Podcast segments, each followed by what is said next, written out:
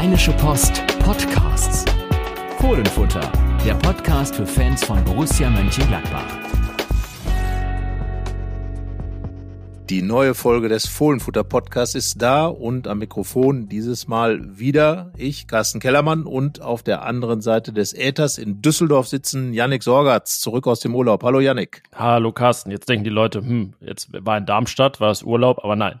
Aufmerksame Hörer wissen ja, dass ein Stockholm-Trip dazwischen lag. So sieht's aus. Also von Stockholm und dann direkt quasi mehr oder weniger nach Darmstadt. Und äh, ja, Janik, du warst vor Ort. Du bist immer vor Ort, wenn es Spektakel gibt in dieser Saison. Ähm, beim 4 zu 4 in Augsburg, jetzt ein 3 zu 3 bei Darmstadt 98. Wir wissen also, dein nächstes Auswärtsspiel wird 2 zu 2 enden. Aber reden wir erstmal über dieses 3 zu 3. Ähm, Gladbach hat eigentlich nur 45 Minuten plus mal Nachspielzeit mitgespielt, würde ich jetzt mal als Fernsehzuschauer einordnen. Ja, und da lag die Betonung sowohl auf mit als auch gespielt. Also in allen Belangen war das eine erste Halbzeit, die man als äh, Rückfall in schlimmste Zeiten eigentlich bezeichnen muss. Also da hatte man gehofft, dass der sogenannte neue Spirit in dieser Saison zumindest ähm, Auftritte dieser Art verhindert, dass es natürlich Rückschläge gibt und so weiter. Das müssen wir jetzt nicht nochmal wiederholen und das ist natürlich äh, klar, aber das war schon dramatisch und ich äh, saß da und äh, es war so eine Mischung aus dem 1-5 in Bremen, aus natürlich dem Pokal aus gegen Darmstadt vor knapp einem Jahr, wobei man sagen muss, äh, so unterlegen und so wenig im Spiel war Borussia da vor elf Monaten nicht. Also das war jetzt nochmal eine ganz andere Größenordnung. Ähm, ja, da dachte man sich vor der, also nach 45 Minuten schon, ai das äh, wird ungemütlich anschließend. Ja, 0-3 nach 45 Minuten ist ja auch eine Hausnummer, zumal es ja auch hätte deutlich höher stehen können für Darmstadt 98, für den Aufsteiger. Wir hatten ja vorab äh, so ein bisschen schon das Spiel als äh, Pflichtsieg oder Siegpflicht ausgerufen. Ähm, denn äh, wenn man dann nach drei Spielen mit einem Punkt dasteht, zum Aufsteiger fährt, da sollte dann schon ein bisschen mehr bei rauskommen. Und die Gladbach haben es ja tatsächlich geschafft, sich so weit von einem Sieg in der ersten Halbzeit zu entfernen, dass man dann am Ende mit dem 3 zu 3, mit dem Punkt, der dann am Ende dabei doch noch rausgesprungen ist, zufrieden sein musste. Aber und das sei jetzt wirklich mal vorausgeschickt, die eigentliche Aufgabe hat Borussia Mönchengladbach in diesem Spiel nicht erledigt, nämlich den ersten Saisonsieg einzufahren, ähm, auch mit Blick auf das kommende Spiel gegen Leipzig. Und ähm, ja, da sage ich mal, Hauptziele nicht erfüllt, äh, Hauptziel verpasst, Ziel verpasst, aber irgendwie auch wieder ein Spiel, Yannick, ähm, das man sehr differenziert betrachten muss. Ja, eigentlich zwei Spiele, oder? So in einem. Das ist wahrscheinlich am einfachsten, wenn man so tut, als wenn es zwei gewesen wären. das getrennt voneinander betrachtet, weil ja äh, beide eigentlich wenig miteinander zu tun hatten, diese Halbzeiten, außer dass sie eben zu einem Spiel offiziell gehörten und im selben Stadion am gleichen Tag stattfanden. Deshalb, ähm, ja, glaube ich, trennen wir das vielleicht jetzt einfach mal und reden erstmal über Spiel eins. Also äh, Auswärtsspiel Nummer eins beim SV Darmstadt, die erste Halbzeit das äh, ging schon schlecht los. Also als Koitakura da am Strafraum, kurz vor dem Strafraum, noch faulte, die gelbe Karte sah und Freistoß gab, da dachte ich schon, ja, okay, das äh, ist ein denkbar schlechter Auftakt. Der siebte Minute dann das 0-1, zehnte Minute das 0 zu 2 und äh, ja, das war dann das, was ich mit diesen äh, Gefühlen vom 1-5 gegen Bremen äh, vergangenes Jahr meinte. Äh, das war dann halt auch wirklich verdient, irgendwie nach zehn Minuten schon für Darmstadt, dass sie, dass sie 2-0 führten. Und äh, ja, du hast gesagt, es hätte noch schlimmer kommen können, weil Borussia ja auch gar nicht mal so eine Struktur entwickelte im Spiel, weil wirklich jeder lange Ball der Darmstädter für Gefahr sorgte und äh, das, das Publikum aufspringen ließ. Ähm, und deshalb war nach 45 Minuten plus Nachspielzeit dieser Halbzeitpfiff wirklich eine Erlösung für Borussia, die einfach mal wirklich von vorne bis hinten resettet werden musste, bis auf Torwart Moritz Nikolas, dem gar nichts äh, vorzuwerfen war. Aber der Rest ähm, war dann schon so, wie Julian Weigel sagte, der Trainer hätte eigentlich jeden rausnehmen können. Äh, er hat dann fast so viel getan, wie möglich war, nämlich viermal gewechselt. Ja, äh, also im Grunde war es ja, äh, waren es dann auch, wenn man das Bild mal weiter nutzt, zwei Spiele, in denen jeweils eine Mannschaft in Unterzahl gespielt hat. Also Gladbach in der ersten Halbzeit eins gegen elf, Moritz Nikolas gegen Darmstadt sozusagen. Und da muss ich jetzt mal sagen, finde ich richtig klasse, wie der äh, Moritz Nikolas sich da verkauft hat, wie er gehalten hat. Ähm, er hat sich da natürlich mächtig geärgert, das hat man zwischendurch gesehen, hat aber auch wirklich dafür gesorgt, dass Gladbach, so blöd sich das anhört, bei einem 0 zu 3 im Spiel geblieben ist und überhaupt die Option hatte, nochmal so zurückzukommen. Also da ähm, äh, muss man schon sagen, äh, für einen Torwart, der gerade sein zweites Spiel, und wir hatten ja vorher so ein bisschen auch mal rausgearbeitet, dass dieses Spiel natürlich ihn auch ganz anders fordern würde als das Bayern-Spiel, bei dem man ja eigentlich nur gewinnen kann. Aber jetzt, ähm, ja, war es für ihn fast noch äh, seltsamer als im Bayern-Spiel oder gegen Bayern.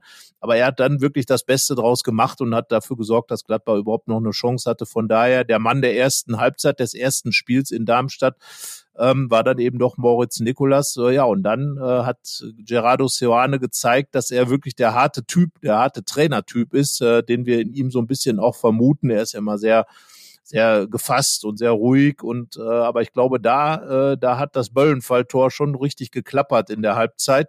Und äh, ja vier Spieler rausgenommen. Ähm, das ist schon eine Hausnummer und damit auch das komplette Spiel verändert ich habe das dann in der Halbzeit gesehen, direkt vor meiner Nase äh, machten sich dann vier Spieler intensiver warm und da dachte ich schon, ja, er wird ja wohl nicht. Äh, und dann stand eben fest, als äh, Fabian Otte äh, mit der Tafel da stand, kurz vor Beginn der zweiten Hälfte und erstmal die ganze Zeit da rumklickte und äh, ungefähr fünf Minuten brauchte, bis alle Wechsel da angezeigt waren, war also klar, äh, ja, er macht's wirklich, wahrscheinlich nur nicht fünf Wechsel, weil er sich gedacht hat, naja, wenn sich einer verletzt, kann ich noch reagieren. Man muss ja sagen, selbst der fünfte Wechsel, Robin Hack, äh, kam dann Mitte der zweiten Halbzeit rein, also da war dann das Kontingent schon erschöpft und äh, ja, Gerardo Seoane hat gesagt, dass die, die ausgewechselt wurden, jetzt nicht die Schuldigen waren, aber ausgewürfelt hat er jetzt diese Wechsel auch nicht, das muss man sagen. Er hat äh, Marvin Friedrich rausgenommen, Joe Skelly, Alassane Player und Nathan Ngumu und äh, bis auf letzteren war das auch sehr eindeutig, wer da runterzunehmen war nach dieser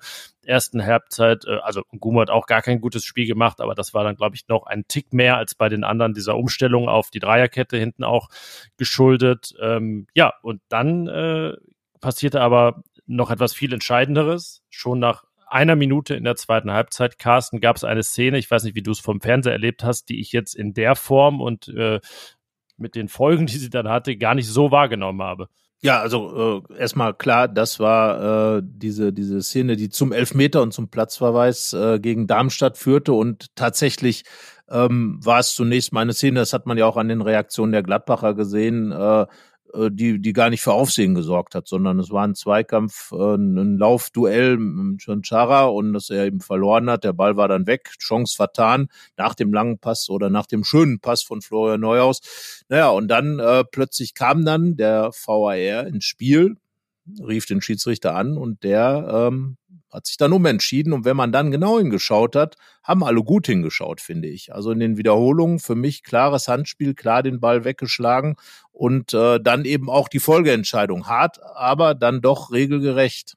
Ja, also es gab großen Aufruhr nach dem Spiel. Darmstadts Präsident lief da durch die Mixzone und rief von einer Frechheit und äh, es ging dann wieder los mit diesen halben Verschwörungstheorien, dass ein kleiner Verein wie Darmstadt gegenüber den großen, das ist ja dann schon nett für Borussia, dass das so gewertet wurde, vielleicht auch nicht die Lobby hat bei den Schiedsrichtern. Äh, klar, es war alles hart und es war dann in der ganzen Konsequenz sehr, sehr, sehr drastisch, aber ja, die, meines Erachtens geht die Hand da eben rein. Ähm, es ist für mich auch unstrittig, dass er den berührt und also auch wenn er das jetzt aus Versehen gemacht hat oder wie auch immer, äh, wollte sich ja nachher nicht mehr erinnern können, ob er den Ball überhaupt berührt hat. Ähm, also das finde ich schon, dass man das sieht, dass, dass äh, die Hand am Ball ist und ja, wenn man es dann eben alles weiterdenkt, dann ist es die Verhinderung einer Torchance.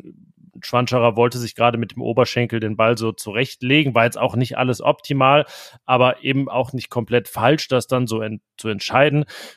Vielleicht kann man dann sagen, okay, lässt er die rote Karte stecken und äh, der Elfmeter ist, ist auch Belohnung genug, weil es dann eben alles jetzt auch nicht super klar war. Nur das, äh, ja, äh, Witzige fast schon in der Szene ist ja dann, dass der Elfmeter verschossen wird und es scheinbar die Fortsetzung dann doch dieses besagten ersten Spieles ist, aber nach dem verschossenen Elfmeter, da begann dann wirklich Spiel Nummer zwei.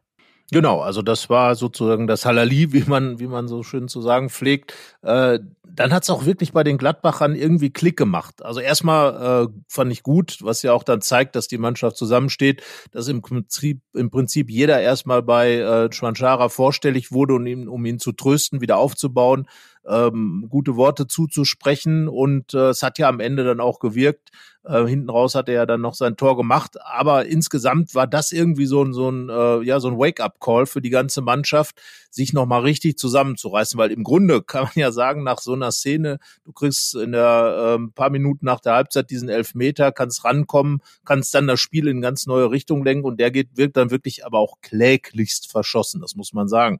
Man überlegt in Augsburg Schwanschara den Ball da wirklich mit aller Vehemenz äh, und Vollspann ins Tor reingeknallt und jetzt wirklich ähm, ja, das war ja noch nicht mal ein Rückpass, keine Ahnung. Was ja, beim Handball, war. beim Handball lässt man sich auswechseln, wenn der Torwart den sieben Meter festhält. Ja, ne, und, äh, also ja, es war irgendwie, war es zumindest, sagen wir mal, sehr gnädig von Schwanschara, wie er geschossen hat, äh, Schuhen den Ball dann sich geschnappt und ja, eigentlich muss man dann ja sagen, das war jetzt der mentale Knockdown für eine Mannschaft, aber es war genau das Gegenteil. Und das muss man den Gladbachern dann wirklich hoch anrechnen, dass sie im Prinzip ähm, äh, ja schon quasi durch den Boden durchgetreten waren von den Darmstädtern und durch sich selbst natürlich. Also vieles, was da ja, passiert ist an negativen Dingen. Lukas. Ja, wobei ich sage eher, die Gladbacher haben sich selber aufgefressen, weil das, was passiert ist, haben sich ja vor allem selber zuzuschreiben. Durch Passivität, durch den verschossenen Elfmeter, all diese Dinge, dass es eben einfach überhaupt nicht angekommen ist, was wahrscheinlich vorher besprochen worden ist. Also von daher ähm, muss man sagen, dass äh, die Gladbacher da wirklich äh, den Darmstädtern dann auch in die Karten gespielt haben und danach aber sich selber in die Karten gespielt haben, indem sie sich wieder aufgerappelt haben und dann wirklich ihr Spielchen gemacht haben. Und es ist ja gegen zehn Leute nicht immer so einfach. Das hat Gerardo Seane auch gesagt. Und das haben die Gladbacher gut gemacht. Wobei beim, beim Thema angekommen auch sagen muss, Julian Weigel hat gesagt, also es ist alles angekommen, was es irgendwie ja noch schlimmer macht in der ersten Halbzeit, dass ja äh, es jetzt nicht an irgendwelchen Vermittlungsproblemen lag, aber ähm, naja, trotzdem äh, muss man dann diese zweite Halbzeit und die Überzahl auch so differenziert sehen wie das ganze Spiel. Klar, Borussia hat die Überzahl, das Verteidigen erleichtert. Also es gab nicht mehr so viele lange Bälle von Darmstadt, äh, die zogen sich dann weiter zurück, aber letzten Endes wurde es ja nicht leichter, dann in den Strafraum zu kommen und Chancen herauszuspielen. Ähm, klar, man war vielleicht etwas ausgeruhter, weil man nicht dauernd vorher in Zweikämpfe verwickelt war, aber rein fußballerisch hat man das wirklich gut gelöst, muss man sagen. Und diese insgesamt nach dem Elfmeter neun Schüsse aufs Tor und weitere sechs Großchancen, die man sich da herausgespielt hat, die kamen nicht von ungefähr. Und ähm, eigentlich war dann wirklich der Anschlusstreffer, äh, das, das, äh, also erstmal eins der, der Reihe nach, das 1-3 fiel in der 55. Aber das zweite Tor war dann sowas von überfällig äh, durch Florian Neuhaus. Da gab es wirklich in, im Minutentakt buchstäblich Chancen. Und äh, ja, alles ging ganz schnell. Neuhaus 2-3, dann ein Weitschuss Schwanscherer, ähm, deutlich schwieriger als der Elfmeter, 3 zu 3 nach 77 Minuten und dann hatte Borussia noch brutto 20 Minuten, um dieses Spiel zu gewinnen und dann kommen wir nochmal zu so einem Punkt, wo man differenzieren muss, eigentlich war das dann eine Phase, nach der man sagen muss, ja, dieses Spiel hätte man sogar gewinnen müssen noch. Ja, also ich war eigentlich fast auch äh, relativ sicher, dass das noch, dass das noch geht, äh, äh dass die Gladbacher das noch schaffen, weil Darmstadt ja wirklich dann stehen K.O. war und eigentlich zu gar nichts mehr in der Lage war und, und wirklich alles nur noch über sich ergehen ließ und, und auf den Schlusspfiff gewartet hat. Und dann kam ja diese sieben Minuten Nachspielzeit und da erinnert man sich dann an Augsburg, als die Gladbacher auch in einer ähnlich langen Nachspielzeit am Ende noch getroffen haben. Also ich glaube, die, äh, die Darmstädter waren schon echt richtig froh, als dieses Spiel dann 3 zu 3 endete. Ähm, es war, ja, es war im Grunde wieder für, für beide ein verschenkter, verschenkter Sieg. Darmstadt mit einer 3 zu 0 Führung, äh, die eben da abhanden gekommen ist. Gladbach ähm, mit, mit einer zweiten Halbzeit, in der man von den Chancen her definitiv hätte vier, fünf Tore erzielen können. Darmstadt in der ersten Halbzeit natürlich auch.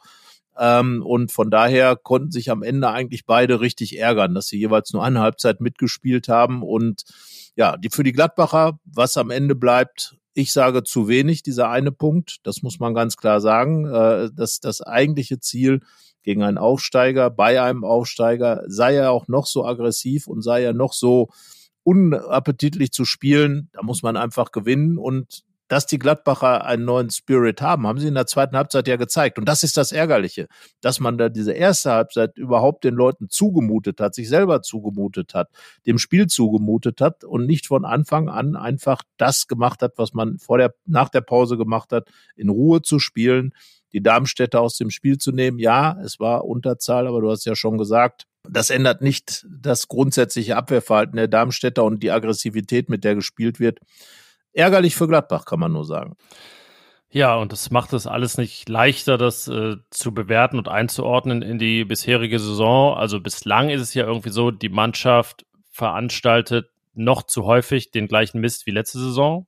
Aber die Reaktion in den Spielen selbst ist dann eine bessere. Oder wenn wir das jetzt von Leverkusen zu München nehmen, dann eben ne, in einem vergleichbaren Spiel. Ähm, das war ja nach Augsburg auch schon so, dass man eigentlich ja eine zweifache oder zweimalige Zwei-Tore-Führung verspielt hat, aber am Ende dann eben so als gefühlter Sieger vom Platz ging mit dem 4-4, jetzt als gefühlt beinahe Sieger, der sich natürlich über einen, muss man sagen, historische Aufholjagd freuen konnte. Erst einmal hatte Borussia 1979 in der Bundesliga nach einem Drei-Tore-Rückstand äh, noch gepunktet, damals im Derby gegen Köln, ähm, aber auch irgendwie typisch 0-3 aufgeholt, 4-3 geführt und noch 4-4 gespielt. Das, äh, also typisch Borussia gab es auch 1979 schon.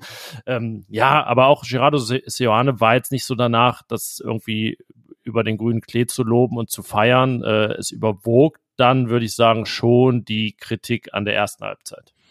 Ja, und fand ich auch gut. Also er hat da schon sehr klare Worte gefunden in der Analyse, hat auch sich und das Trainerteam mit in die Analyse reingenommen, auch kritische Worte in die Richtung gefunden, gesagt, da hat vielleicht in der einen oder anderen Einheit der Schwerpunkt nicht gestimmt und äh, das finde ich extrem gut. Äh, das hört man ja wirklich selten von Trainern, dass sie also so kurz nach dem Spiel schon mit dieser Selbstkritik unterwegs sind, aber natürlich auch die Mannschaft äh, ins Boot genommen und da auch ich finde, durch die Auswechslung eigentlich schon alles gesagt. Also, dass, äh, dass das einfach so nicht geht. Und äh, er hat ja dann auch nachfolgend noch gesagt, dass die Karten da wirklich an solchen Stellen dann wieder neu gemischt werden und äh, da mit Sicherheit auch der ein oder andere ähm, ins Spiel reingekommen ist, der vielleicht bisher gar nicht mehr drin war oder nicht so richtig drin war. Und äh, da will ich mal auf Nico Elvedi kurz verweisen, äh, der einer der großen Gewinner dieses Spiels in Darmstadt ist, auf, auf eine gewisse Weise, weil er war ja so ein bisschen durch seinen nicht-Committen äh, zum Gladbacher Weg ein bisschen, bisschen nach hinten geraten und äh, ja, war jetzt einer derer, die dazu beigetragen haben und ich fand, er hat's gut gemacht. Er hat von hinten richtig gut angekurbelt mit einigen Läufen und äh, ja, war dann einer derer, die dafür gesorgt haben, dass dieses Spiel nicht verloren wurde und ist damit, finde ich, jetzt in der Hierarchie doch schon wieder ein ganzes Stück nach vorne gerückt.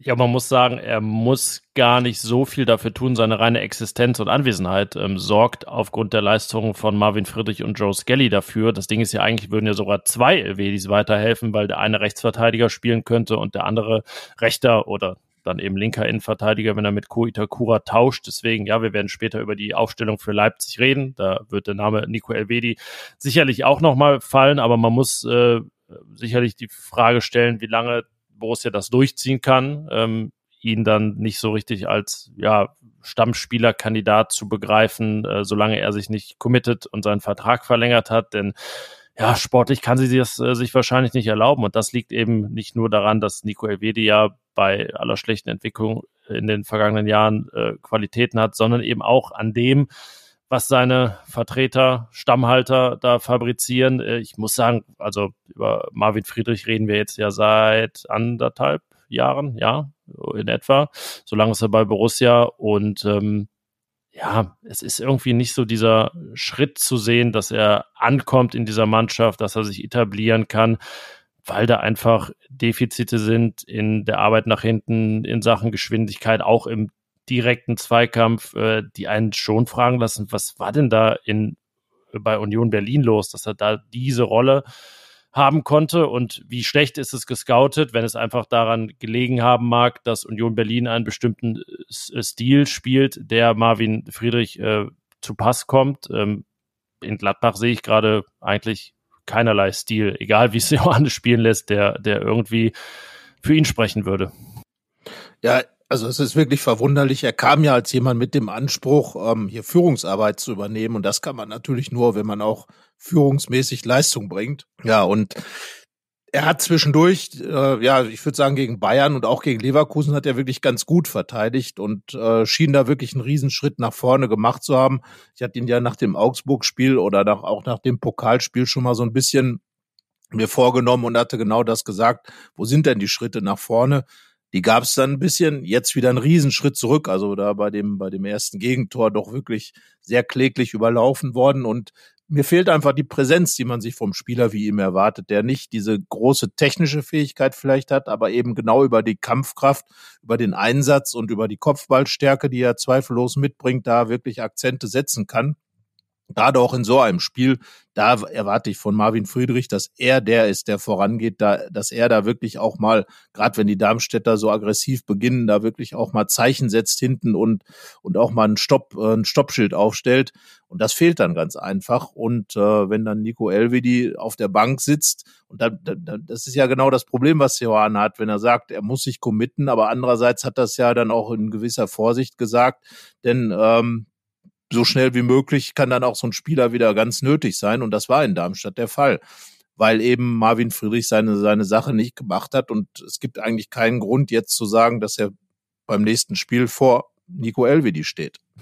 Ja, und äh, Maximilian Wöber zeigt ja eigentlich, wie man spielen kann, wenn man nicht der Allerschnellste ist und auch jetzt fußballerisch nicht super versiert. Ich glaube, er macht ja genau das, was man sich mal von Marvin Friedrich erhofft hätte. Ne? Er haut wirklich dazwischen, er geht auch voran. Das ist ja auch so ein Ding bei Friedrich, dass man gar nicht weiß, wo steht er denn so in der Mannschaft, in der Hierarchie. Einer er, der schon Vizekapitän bei Union war, hätte ja sogar äh, Kandidat mindestens für den Mannschaftsrat sein können wenn er sich anders etabliert hatte. Da ist er auch nicht dabei. Ähm, ja, deswegen schwierig, wo das hingeht mit ihm, weil an Chancen hat es ja jetzt äh, nicht gemangelt. Klar, zwischendurch unter Daniel Farke, ähm, aber auch in dieser ganzen Causa, die es damals äh, gab mit, mit seinem Interview in der Sportbild, als er sich über seinen Status beschwert hat, ähm, lag's ja, also war es ja nicht unbedingt dadurch gerechtfertigt, dass Marvin Friedrich super Leistungen gebracht hatte, sondern gerechtfertigt, weil Nico Elvedi die gleichen Leistungen brachte und immer spielen durfte. Ähm, das war ja mehr der, der Ansatzpunkt. Und äh, so ist es jetzt im Prinzip auch. Argumente für Elvedi wieder in die Mannschaft zu rücken, gar nicht mal, weil er jetzt schon sich groß committed hat und irgendwas gezeigt hat, sondern weil Marvin Friedrich einfach nicht den Eindruck macht, dieser Mannschaft, so hat es klingt, äh, weiterhelfen zu können. Wobei ich dann schon der Meinung bin, dass Nico Elvi den dann auch mit dafür dazu beigetragen hat, mit seinen mit seinen Aktionen äh, tatsächlich wieder ins Spiel reinzukommen und das Spiel dann auch am Ende auf dieses 3 zu 3 zu stellen. Hat ja äh, dann am Ende auch ähm, sozusagen, ich glaube, es war der Ausgleich mit mit seiner Flanke eingeleitet. Also von daher hat er dann auch schon, sagen wir mal, ja, aber also in den Kern, in den Kerngebieten äh, war er ja nicht gefordert. Äh. Nee, nee, das ist richtig. Aber nichtsdestotrotz, äh, wenn man dann eben andere Sachen vernünftig macht, ist ja auch nicht schlecht, weil die kamen ja von Friedrich dann letztlich auch nicht, als es drauf ankam. Also konnte natürlich auch nicht mehr, weil er nicht mehr da war im Spiel. Aber jedenfalls äh, war Nico Elvedi dadurch einer der Gewinner des Spiels, äh, zusammen, finde ich, mit Florian Neuhaus, der ja auch erstmal auf der Bank saß, weil eben andere Dinge gefragt waren. Ähm, da hat sein Stellvertreter äh, Rocco Reitz äh, natürlich wirklich gut gespielt und äh, äh, da den Einsatz auch absolut gerechtfertigt, aber Neuhaus dann eben für Alassane Player ins Spiel gekommen. Und da muss ich sagen, es war fast eins der besten Spiele, die ich von Neuhaus, Halbzeiten, äh, eine der besten Halbzeiten, die ich von Neuhaus in Gladbach mal gesehen habe, weil er war für mich da eigentlich genau dieser Spielertyp, ähm, den ich von ihm sehen will, wo ich sehe, dass er wirklich mit seiner Technik, mit seiner, mit seiner Qualität äh, Läufe von, aus der Tiefe da hat, äh, Chancen kreiert, selber, selber zum Abschluss kommt. Er hat ja dann auch getroffen. Also das war der Florian Neuhaus, den sich, glaube ich, jeder in Gladbach wünscht. Und ähm, er hat es gezeigt. Vielleicht hat diese 45 Minuten auf der Bank ihm da wirklich ein bisschen den Kopf sozusagen zurechtgerückt. Ich weiß es nicht. Aber er war auf jeden Fall einer der Gewinner dieses Spiels. Er hat auch direkt den langen Ball auf Trancha gespielt, der dann die Elfmeterszene äh, mit verursacht hat. Äh, ja, und hat dieses Tor geschossen, hätte dann äh, sogar in der Nachspielzeit noch den Siegtreffer schießen können. Dann wäre es zweifellos die, die größte Leistung für Gladbach gewesen. Hatte insgesamt sechs Torschüsse in dieser Halbzeit. Äh, auch, auch gut in Zweikämpfen, sehr passsicher da auf engem Raum. Äh, ja, das äh, weckt zumindest so ein bisschen die, die Fantasie, wie das was werden kann. Und wenn ich das hier sehe, seine, seine Heatmap im Spiel gegen äh, Darmstadt, dann ist das so auch der, der linke, der linke Achterraum im Prinzip, der da sehr rot ist, da wo er auch mal sagt, äh, wo er sich sehr wohl fühlt. Ähm, mal schauen, wir werden das ja später diskutieren im Aufstellungstipp, äh, wie da vielleicht ein Platz sein könnte für Florian Neuhaus. Ja, Thomas Schwanscherer, ähm, nicht nur wegen seines äh, Elfmeters im Fokus, sondern eben auch wegen dieses äh, fulminanten Ausgleichstreffers. Also Wahnsinnstyp, muss man ja schon sagen. Es spielte also einen verunglückten Hackentrick, Ball kommt zurück und er haut ihn einfach rein. Ein richtiger Strahl, wie man immer, immer so sagt. Und äh, jetzt aber fraglich, ob er daran anknüpfen kann, denn es sah nicht ganz so gut aus, wie er da in die Kabine gehumpelt ist oder vielmehr gestützt werden musste, Oberschenkel bandagiert. Das Sprunggelenk hatte ja schon bei der Nationalmannschaft was abbekommen. Ja, Diagnose gibt es noch nicht, aber ich glaube fast egal, wann er in dieser Woche zuhört, klar, ob äh, klar sein, äh, es wird noch nicht klar sein, ob er spielen kann. Ähm, von daher, ja, gibt's ja dann immerhin in Jordan einen zweiteren, einen zweiten Mittelstürmer. So, voll genau, weiter, genau. weiter verhaspel, weiter, weiter, weiter im Film. Genau, da, absolut, ja. Und das, das ist halt genau auch der Punkt, glaube ich, äh, der äh, Gerardo Serrano wichtig war, weil er hat es ja in Leverkusen erlebt der Chefmittelstürmer schick fiel aus und dann war da halt keiner mehr, der das eins zu eins auffangen konnte. Ähm, Jordan schon ein anderer Typ als Schwanscherer, aber für ihn ja wichtig, dass er getroffen hat. Er, er ist immer noch natürlich einer, der noch nicht 100 Prozent in Gladbacher Spiel angekommen ist, äh, der noch besser eigentlich auch in der Bundesliga diese, diese Bälle vorne festmachen könnte. Aber er ist eben auch erst eine Woche da, das muss sich alles noch ein bisschen einspielen. Aber wenn du als Stürmer dann schon dein Tor machst in so einem Spiel, das ist dann schon mal ein großer Schritt nach vorne. Und ich glaube, ähm, da muss sich äh, Sioane jetzt äh, dann nicht die Sorge machen. Ähm, es sei denn, er hat jetzt wirklich die riesige Vorstellung davon, was ich aber nicht glaube, weil er es ja selber nicht so präferiert, mit einer Doppelspitze Schwanschara ähm, Jordan zu spielen so wird dann eben Jordan beginnen, wie er es ja auch in Darmstadt gemacht hat. Und ähm, gerade gegen Leipzig wird er mit seiner Körperlichkeit vielleicht auch ein paar ganz gute Akzente setzen können. Also von daher gut, dass er da ist, gut, dass er geholt wurde, gut, dass die Gladbacher die Entscheidung getroffen haben, den Stürmer auch ohne einen Abgang zu holen, den zweiten Mittelstürmer, einen Typen, den, den man sonst gar nicht im Kader hat, hat man jetzt sozusagen doppelt. Und ähm, natürlich wäre es klasse, wenn Schwanschara so weit fit ist, dass er mindestens im Kader sein könnte ihn dann vielleicht von Anfang an ein bisschen zu schonen, ist möglich. Also insgesamt ähm, eine gute Situation und wichtig, dass eben beide auch getroffen haben.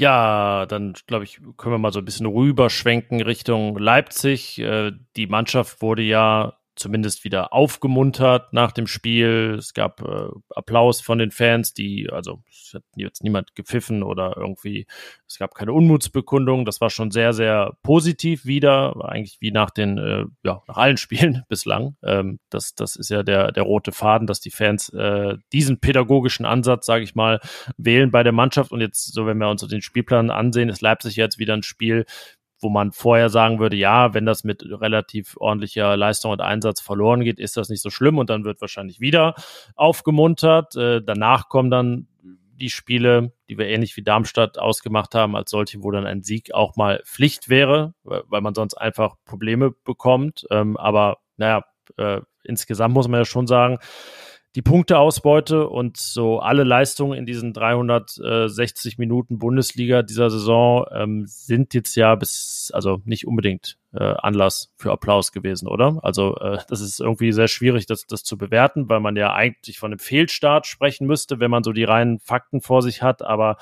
es ist halt dieser sogenannte Prozess so sichtbar, so offensichtlich, dass es irgendwie schwerfällt, jetzt zu sagen, okay, das sind alles Indizien dafür, es geht in diese oder in die andere Richtung.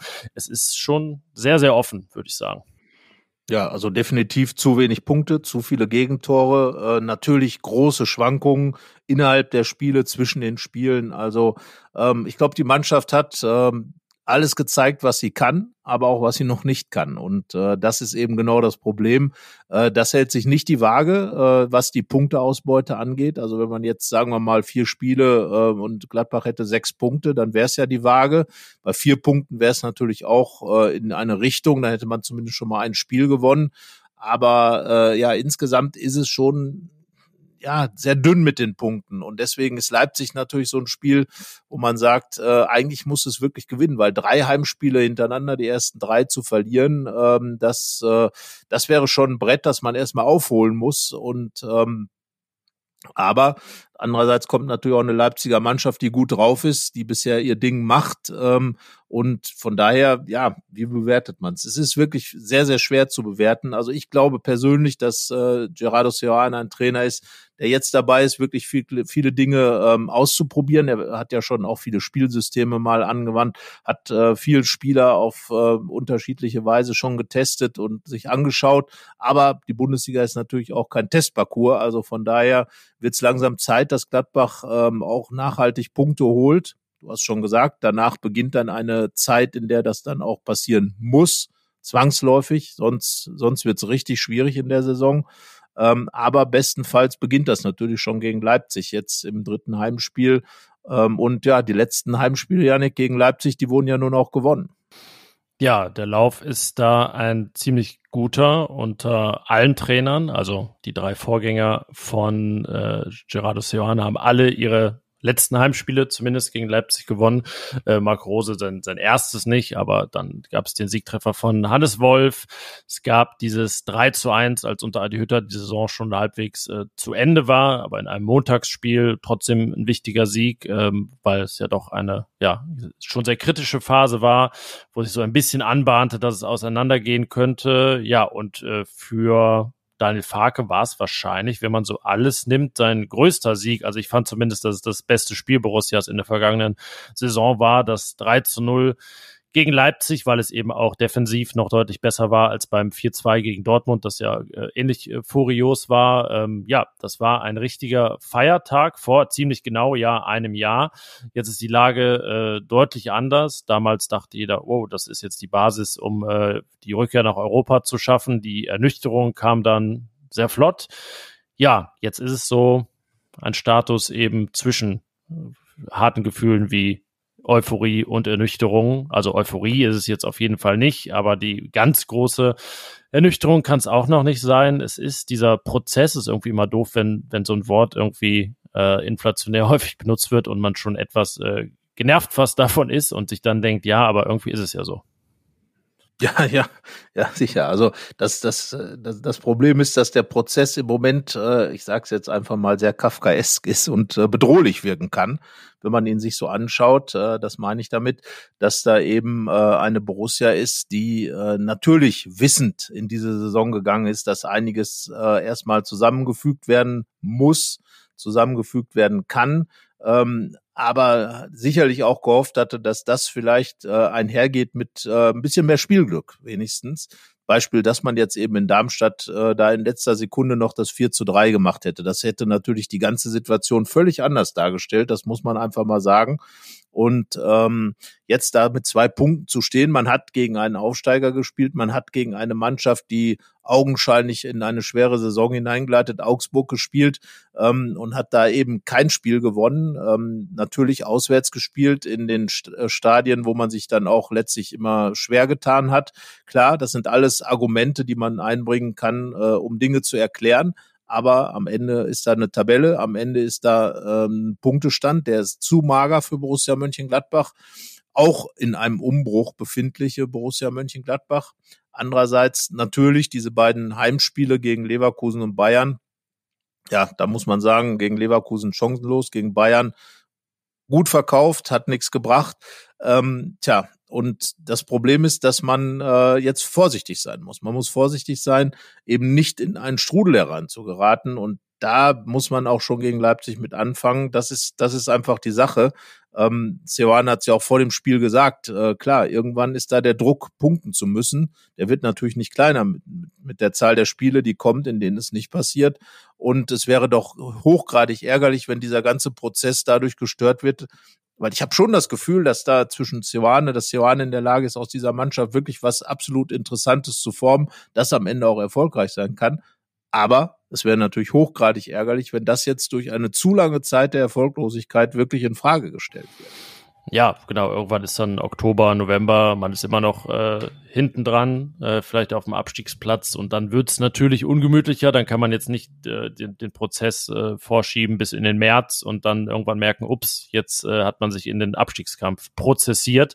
Äh, Zumal man ja auch jetzt nicht davon ausgehen kann, dass man wirklich dann in allen Spielen, die vergangene Saison schlecht liefen, äh, mehr Punkte holt, weil ja auch nicht davon auszugehen ist, dass man so eine gute Bilanz gegen die Top-Teams hat. Das ist ja etwas, was so ins Lot gebracht werden soll. Da sieht es gerade ein wenig danach aus, aber ähm, da reichen eben dann auch nicht Unentschieden gegen Mannschaften wie Darmstadt, sondern es müssen mal Siege her, gerade eben auch auswärts. Das bleibt ja dann jetzt diese Bilanz, dass es ein Auswärtssieg in den letzten 21 Auswärtsspielen gab in der Bundesliga in anderthalb Jahren. Das ist schon sehr dünn und äh, da müsste dann mal Abhilfe geschaffen werden. Zum Beispiel eben nach dem Leipzig-Spiel in Bochum, was aber nun jetzt in keiner Weise leichter wird. Ja, das Problem ist ja, dass man ganz einfach die Spiele, die man letztes Jahr nicht gewonnen hat, bis jetzt noch nicht gewonnen hat, also in Augsburg und gegen Darmstadt oder in, in Darmstadt, dass man aber das Spiel, was man letzte Saison, Saison zumindest gewonnen hat, gegen die Bayern eben auch verloren hat. Das heißt also, erstmal ist es ein deutlicher Rückschritt punktemäßig, ein Minus drei, muss man in dem Fall ja sagen. Und ähm, ja, da muss ich also dringend was tun und da, da hilft dann irgendwann auch nicht mehr das Wort Prozess, sondern da geht's dann wirklich um Problem, wenn, wenn da nicht, nicht gepunktet wird.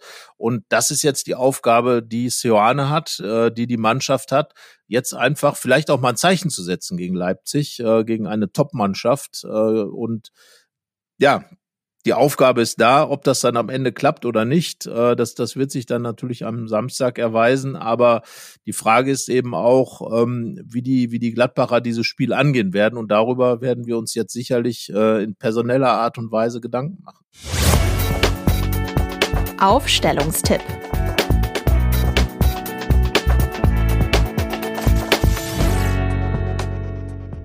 Ja, die muss man jetzt fast schon sagen, eine der einfachsten Aufgaben ist, obwohl Jonas Omlin verletzt ist, der Torwart. Denn es ist nicht davon auszugehen, dass äh, Moritz Nikolas da seinen Platz verliert, äh, gerade weil Jan Olschowski auch mal wieder zum sehr ungünstigen Zeitpunkt erkrankt war unter der Woche, hat also auch nicht mehr U23 gespielt.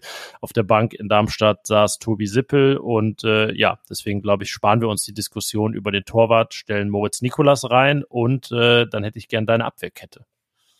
Ähm, die ist relativ einfach aufgestellt. Ich würde es mal so sagen. Ähm, ich würde tatsächlich, so einfach ist es dann. Ich wollte gerade sagen, so einfach nicht. Drei oder vier? Ähm, ähm, ja, das ist wirklich eine gute Frage. Ich würde mit einer Viererkette spielen. Und so früh, zwar, schon, so früh schon Uneinigkeit bei uns, das ist auch selten. Ja, das ist, das ist richtig. Ich würde nämlich eine Drei-Kette ähm, aufstellen. Ja, Aber hau erst mal deine Vier raus mit der folgenden Viererkette spielen. Auch wenn es unpopulär erscheint, äh, würde ich tatsächlich sagen, ähm, ähm, Skelly, Itakura, LVD, Wöber. Kann man machen. Das ist dann. Ja, klar kann man das machen. Das, ist das sind im, ja vier Leute. Im Prinzip ist das äh, LWD für Friedrich und dann nur die Seite getauscht, der Innenverteidiger. Also nur eine Änderung. Ähm, ich äh, tausche hinten personell und, was die Grundordnung angeht, auf eine Dreierkette äh, von links nach rechts. Wöber, Itakura, Elvedi. Was ja dann eine komplette Systemänderung, äh, die ja auch Gerardo Seoane in der zweiten Halbzeit vorgenommen hat, ähm, ich habe mit meiner Viererkette natürlich auch einen Plan, den ich verfolge. Das ist ganz klar, äh, was für das zentrale Mittelfeld bedeutet. Ich würde das Bayern-Mittelfeld aufstellen. Ich würde mhm, das Bayern-Mittelfeld, das, ja. das sogenannte Bayern-Mittelfeld mit, mit Weigel ähm, und äh, Neuhaus und dem äh, Eigengewächs, das für mich in den letzten beiden Spielen wirklich äh, der absolute ähm, ja, Hit ist, den Cioane hervorgebracht hat, Rocco Reitz tolles Spiel gemacht, jetzt auch Dass in man Darmstadt. das noch aus deinem Mund hört. Das ist, glaube ich, die bemerkenswerteste Entwicklung, die Rocco Reitz ja, gelegt hat. Nein, alles gut. Also ich, ich denke mal, dass man auch gerade von den, von den jungen Spielern äh, ein bisschen was erwarten sollte, dass man dann eben auch sehen möchte, wie sie sich entwickeln. Und da muss ich sagen, dass Rocco Reitz diese Ernsthaftigkeit, die ich bei ihm ab und zu mal vermisst habe, jetzt wirklich auf den Platz bringt und äh, finde ich klasse, finde ich toll. Da hat er offenbar ganz stark an sich gearbeitet. Er konzentriert sich auf sein Spiel und nicht darauf, ähm, eine Rolle zu spielen, sondern wirklich sein Spiel zu machen. Finde ich richtig klasse. Ähm, kein, keine, äh, kein Zeigen mehr, kein Machen, kein Tun, sondern Rocco Reitz spielt Rocco Reitz Fußball und das ist der Grund, warum ihn Gerardo Seoane, der Pragmatiker, das haben wir ja nun schon oft festgestellt, in die Mannschaft genommen hat und diese Verbindung, äh, die fand ich gegen Bayern richtig gut und da Leipzig ja auch äh, sehr stark durch die Mitte aufgestellt ist, glaube ich, dass man äh, da schon so ein bisschen was abfedern kann, eben dann mit einer Dreier-Sechs gegen den Ball und mit zwei Achtern kann man dann ja auch ein bisschen was äh, für sich tun. Das Rocco Reitz, Normalerweise würde jetzt wahrscheinlich auch der Name Kone auftauchen, äh, wenn es um eine Doppel-Acht geht, aber ich glaube nicht, dass er jetzt schon für die Startelf gegen Leipzig in Frage kommt. Da hat sich doch noch mal eine Woche rausgezögert. Und Rocco Reitz mit seiner Vorlage, mit seinem Solo, frech, rotzfrech, muss man fast sagen. Ja, so kann man auch Leipzig ärgern. Ja, er ist ja irgendwie auch für Julian Weigel und Florian Neuhaus der wichtigste Mann, weil äh, beide wissen, äh, wenn Reiz nicht spielt, muss eigentlich einer von ihnen auf die Bank. Also klar, er könnte auch jemanden verdrängen, aber irgendwie Weigel und Neuhaus zusammen klappt eigentlich gerade nur mit Reiz. Würde ich auch machen. Ich würde es nur ein bisschen anders anordnen. Ich habe ja schon hinten anders begonnen, deswegen muss es jetzt auch so weitergehen.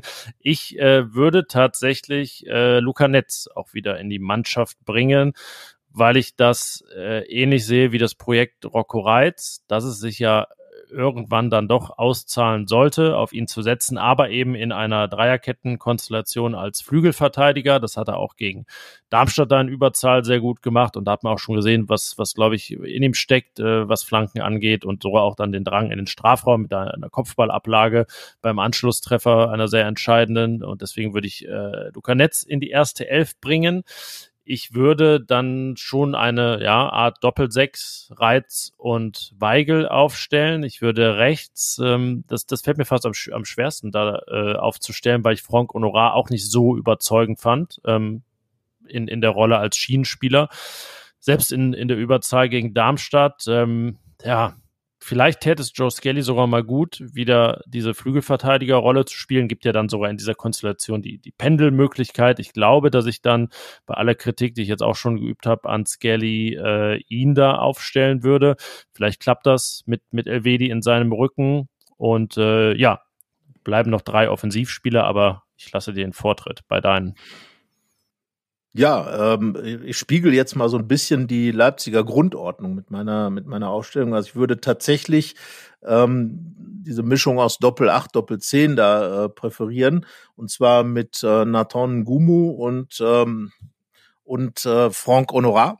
Ähm, an der Stelle zwei schnelle, zwei kampfstarke Spieler, wie ich finde. Ähm, und Alassane Player, muss ich sagen, würde ich jetzt tatsächlich mal abstrafen für seine Leistung in in Darmstadt, äh, das war doch extrem dürftig. Da erwarte ich einfach von einem erfahrenen Spieler wie ihm, der, der auch in, im Mannschaftsrat ist, der, der ganz klar gesagt hat, er will vorangehen. Da erwarte ich einfach ein bisschen mehr Präsenz. Da erwarte ich einfach, dass er auch in der Lage ist, die Mannschaft mal anzukurbeln. Also jetzt ähm, erstmal auf die Bank und dann eben mit den beiden jüngeren Franzosen da zu spielen, ähm, die dann auch ähm, aus der Mitte heraus gut über die Flügel gehen können äh, und dann meinen Mittelstürmer Jordan auch mal mit äh, Flanken von außen da beglücken können und äh, im Strafraum suchen können. Also quasi so eine Mischung aus dem klassischen 4-3-3 mit zwei Flügelstürmern und dem 4-3-3, das dann im Grunde ein ähm, 4-1-2-2-1 ist und ähm, so würde ich es machen. Dann in etwa. 4, 1, 2, 2, 1. Okay. Sind äh, elf, ne? 4, äh, äh, ja, sind elf. Also sind zehn hm. plus Torwart. ja, ja, ja. Den haben wir ja aufgestellt. Den, den haben wir aufgestellt. Mir fehlten noch drei Offensivspieler und ähm, ich würde auch etwas rigoroser umbauen. Ganz vorne in der Spitze, wenn er kann und wirklich fit ist, Thomas Schwanscherer, sonst Klar. Jordan. Ähm, also das wäre bei mir ganz kurz genau, eingeworfen, ja auch. Genau, ich, ich rechne jetzt aber auch gerade nicht so ganz damit, dass das hinhaut äh, und also dass dementsprechend dann Jordan beginnen muss und dann äh, ja Doppelzehn oder die beiden hängenden Spitzen. Ich würde wirklich Florian Neuhaus in diese vordere Position spielen, äh, ziehen und ich würde daneben Robin Hack die erste Chance von Beginn an geben, weil ich denke, äh, also gegen Frank Honora habe ich mir hier schon ausgesprochen. Bei Player sehe ich es genauso und ich glaube, dass Nathan Gumu diese eine Pause vielleicht auch mal ganz gut tut. Ähm, und also bislang hat Seoane ja auch Spieler die sich gut entwickeln, belohnt. Wir hatten ja letzte Woche ein Interview mit Robin Hack. Ähm, das, das können wir euch auch nochmal in die, in die Show Notes packen. Das ist, glaube ich, äh, sehr lohnt zu lesen, weil man ihn da auch nochmal besser kennenlernt. Einen, der auch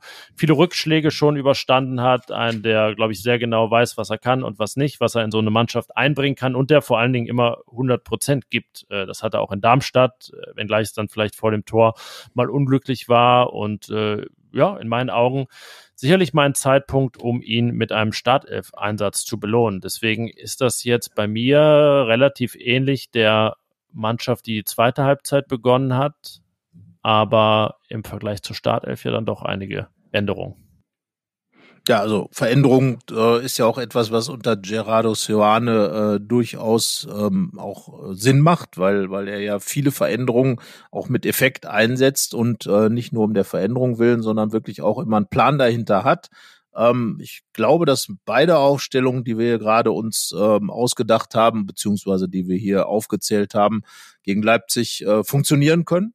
Äh, funktionieren werden sie aber auch nur, wenn egal wie die Borussen aufgestellt sind, egal wie das System, die Grundformation, irgendwas ist, nur wenn die Einstellung stimmt. Und das ist das Entscheidende. Das erwarte ich von jedem einzelnen Spieler, dass er wirklich auf den Platz geht, um dieses Spiel zu gewinnen, um, um wirklich äh, hier äh, zu kämpfen, zu, zu, zu rennen, äh, Fußball zu spielen natürlich, sollte man nicht vergessen. Also im Grunde das, was in der zweiten Halbzeit in Darmstadt dann auch passiert ist.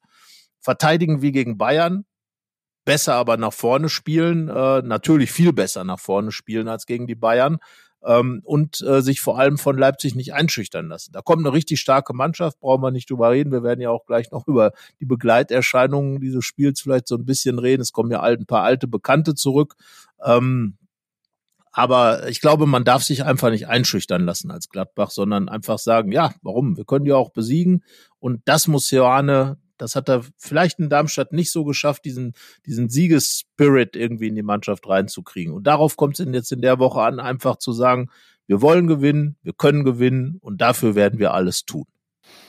Ja, man hat ja dann auch gegenüber der letzten Woche, als noch Länderspielpause war und gegenüber Leipzig, die Champions League spielt den Vorteil wirklich die ganze Woche dann jetzt mal sehr fokussiert, gemeinsam mit allen, die dabei sind. Kramer, Kone ja auch im Training schon, nur noch nicht im Kader gewesen, daran zu arbeiten. Ähm, ja, also umschalten wie gegen Augsburg, verteidigen wie gegen Bayern, Positionsspiel wie in der Überzahl gegen Darmstadt und relativ wenig wie gegen Leverkusen machen. Das wäre wahrscheinlich ein gutes Rezept gegen Leipzig. Ja, also alles. Das, das wäre dann so ein bisschen Wollmilchsau, aber am Ende muss man sagen, genau so ist es. Also das Beste aus den bisherigen Spielen rausnehmen, Herr Seoane, zusammenpacken und ganz egal wirklich, wie die Aufstellung ist, an die Spieler, äh, da muss es einfach umgesetzt werden. Und äh, ich glaube, Gladbach hat wirklich eine Mannschaft, die gegen jeden Gegner 0 zu 3 zur Pause zurückliegen kann, die aber auch Top-Mannschaften schlagen kann, wenn, wenn wirklich alles stimmt. Also von daher machen, würde ich jetzt mal sagen. Ja, und dann hast du die Umstände angesprochen. Ich glaube, dass Jona, ähm, Janis Blaswig zurückkehrt in Borussia Park, wird nicht so viel Staub aufwirbeln. Äh, ich finde, das Thema Marco Rose ist ja auch, äh, ja, hat sich ja so ein bisschen abgenutzt oder wie auch immer gelegt. Ist jetzt irgendwie kein großes mehr. Ähm, und beim Thema Max Eberl, der ja dann in offizieller Funktion zurückkehren wird. Beim letzten Heimspiel gegen Leipzig stand die Verkündung des Wechsels noch kurz bevor, aber eigentlich war er da schon gefühlt äh, Geschäftsführersport bei, bei RB Leipzig. Ja, was das jetzt machen wird, kann man, glaube ich, nur mutmaßen. Also jetzt entweder ist es vielleicht nicht so präsent, wie wir denken, oder es ist eher negativ. Ich glaube jetzt, also den positiven Ausgang, den können wir eher ausschließen. Ja, definitiv. Also ähm, ich hoffe einfach mal, dass sich die Gladbach-Fans äh, das zu Herzen nehmen, was ich gerade auch in Richtung Mannschaft gesagt hat. Ähm, geht's raus und spielt's Fußball. sozusagen, konzentriert euch auf das Wesentliche, darauf äh, die Gladbacher Mannschaft anzufeuern gegen eine Top-Mannschaft der Fußball-Bundesliga, ähm, gegen einen Champions League-Teilnehmer. Ähm, da ist wirklich jeder Support das Wichtigste und, und alles andere ist im Prinzip äh, völlig egal, meines Also natürlich ist es den Fans nicht egal, das weiß ich, das ist klar. Das ist ein emotionales Thema mit Max Eberl Ähm, er war lange hier Manager. Äh, die Trennung äh, ist dann eben gelaufen, wie sie ist. Und das hat viele Fans immer noch ähm, ähm, getroffen und, und trifft die Leute auch noch. Aber vielleicht wäre es wirklich ein guter Rat, einfach sich auf Fußball zu konzentrieren. Das wird sicherlich auch das sein, was, was die Gladbacher Offiziellen ähm, sich von, von den Fans wünschen werden. Ich glaube nicht, dass es ganz ohne äh, Schmährufe und, und äh, Plakate abgehen wird in Richtung Max Eberl, vielleicht auch in Richtung Marco Rose. Aber am Ende sollte es wirklich alles äh, im Rahmen bleiben. Das ist, finde ich, wichtig. Ähm, man sollte einfach als Gladbach-Fan auch die Kontenance bewahren und das tun, was man bisher in der Saison gezeigt hat, wirklich hinter der eigenen Mannschaft stehen, die eigene Mannschaft supporten und ähm, damit möglicherweise äh, sowohl Rose als auch Eberl den größten Ärger zufügen, indem man einfach, einfach Leipzig dieses Spiel verlieren lässt oder hilft, den Gladbachern hilft, vielleicht dieses Spiel zu gewinnen.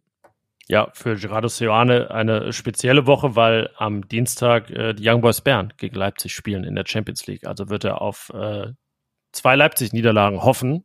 Äh, das wird ihn ganz besonders freuen, aber natürlich äh, mehr Fokus dann am Samstag auf Borussias Spiel. Ja, es sind ja, was Max Eberl angeht, äh, einfach auch einige Tage, Monate, fast schon Jahre jetzt ins, ins Land gezogen. Gerade dieser Sommer war, glaube ich, auch so ein Sommer, in dem sich dann Roland Wirkus und eben auch Nils Schmatke, der noch äh, neu dazu kam, so ein bisschen emanzipieren konnten von der Eberl-Zeit, wo sie selber gestalten konnten. Klar, viel von den Mitteln, die sie da zur Verfügung hatten, wurden vielleicht oder ihre Begrenztheit wurde verursacht mit in der Eberl-Endzeit. Aber ja, es soll ja jetzt auch einfach was Neues entstehen und nicht irgendwie das, das Alte bestmöglich verwaltet werden. Deswegen, äh, ja, ist das so ein, ein Übergang, denke ich mal, wenngleich natürlich äh, Eberts erste offizielle Rückkehr nach Gladbach dann nochmal was Spezielles ist. Ich weiß jetzt gar nicht, inwiefern er da jetzt mal im Stadion war oder inkognito, inkognito oder so. Ähm, aber ja, diesmal sehr offiziell. Genau, und zwar als Vertreter von RB Leipzig und kommt hier hin, um in Gladbach zu gewinnen. Das äh, ist auch normal, wenn man bei einem Verein angestellt ist und die Gladbacher sollten alles tun, das zu verhindern. Und damit wäre der sportliche Aspekt für das Wochenende doch gelegt. Ich werde mit dem Kollegen Thomas Grulke im Stadion sein und äh, bin mal gespannt. Äh, ja, ich habe bisher alle Heimspiele gesehen, also null Punkte. Du hast ja wenigstens auswärts schon mal zwei Punkte quasi eingesammelt und äh, ja auch sieben Gladbacher Tore gesehen. Äh, auch das war bei den Heimspielen bisher doch weitaus weniger. Da gab es nämlich genau eins gegen die Bayern, das eins zu null. Und äh, ja, schauen wir mal, wie es gegen Leipzig wird. Unsere Tipps, Janik, sind jetzt gefragt und ähm, ich sage, es gibt ein 2 zu 2. Das ist ja freundlich, dass du, dass du mir den Vortritt lässt und den Tipp wegnimmst. das ist sehr nett, oder? Ja, äh, da muss ich mir was anderes überlegen. Ich will jetzt nicht auch. Halt, halt, halt, halt. Ich gebe dir eine Chance. Du sagst 2 zu 2, ich sage 2 zu 1 für Gladbach. Okay, ja, das erleichtert mir die Entscheidung. Ich hätte jetzt nämlich nicht auch unentschieden tippen wollen, hätte dann aber, glaube ich, eher auf Leipzig gesetzt. Aber gut, das war jetzt äh, Gladbachs große Chance, dass du einen, einen Sieg tippst. Äh, ja, dann nehme ich das so. 2 zu 2. Ja, können die Leute sagen, der Kellermann ist wieder sehr positiv eingestellt. Aber nach dem, was ich vorher gesagt habe, sollten die Gladbacher das umsetzen, sehe ich durchaus auch die Möglichkeit, RB Leipzig zu schlagen. Und Leipzig hat ja nun in Gladbach zuletzt auch nicht so toll ausgesehen. Also von daher, auch die Serie kann sich ja vielleicht fortsetzen. Ich bin sehr gespannt. Auch ein Spiel, in dem es darauf ankommen wird, wie die Einstellung der Gladbacher ist. Und das ist für mich das absolut sowieso Entscheidende. Wenn die stimmt, dann kann da auch was passieren. Ja, ich glaube, dann ist es auch möglich, Fußball zu spielen, denn gerade in Darmstadt äh, gelang das dann letztlich auch nicht, weil man halt überhaupt nicht irgendwie im Spiel war. Also das war ja ein einziges Defizit. Hat das nicht Thomas Tuchel mal für irgendeine PK gesagt? Naja, aber so war es ungefähr die ersten 45 Minuten. Also äh, etwas äh, längere Folge geworden, aber wir mussten ja auch über zwei Spiele reden. Jetzt klingelt schon das Telefon. Live im Podcast. Äh, Uli Hoeneß ruft an. Nee, nicht ganz. Ähm,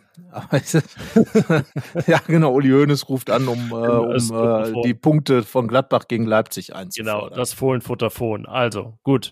Äh, Call-In gibt's noch nicht, aber dann haben wir jetzt ja auch alles besprochen, was dieses Spiel angeht. Wie gesagt, lange Folge, weil wir ja eigentlich zwei Darmstadt-Spiele, wie gesagt, aufarbeiten mussten und äh, vorausblicken aufs Spiel gegen Leipzig. Wir hören uns dann nächste Woche. Euch eine schöne Woche, viel Spaß am Samstag und bis dahin. Bis dahin, alles Gute und ein sportverbundenes Vergnügen. Ah ja. Mehr bei uns im Netz www.rp-online.de